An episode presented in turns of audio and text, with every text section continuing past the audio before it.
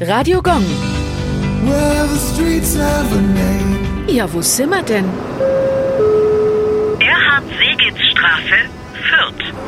Die Erhard-Seegitz-Straße liegt in der Fürther Südstadt und ist benannt nach dem Fürther Bronzefabrikanten Erhard Seegitz. 1845 wurde er zum Gemeindebevollmächtigten ernannt. Außerdem war er in den Jahren 1851 und 57 im Magistrat. Zudem war er Vorstand des Getreidevereins der Stadt Fürth und arbeitete später als Privatier. Er stiftete 1902 die Straße, die ursprünglich nur Seegitzstraße hieß. 1925 wurde diese dann in Erhard-Seegitz-Straße umbenannt.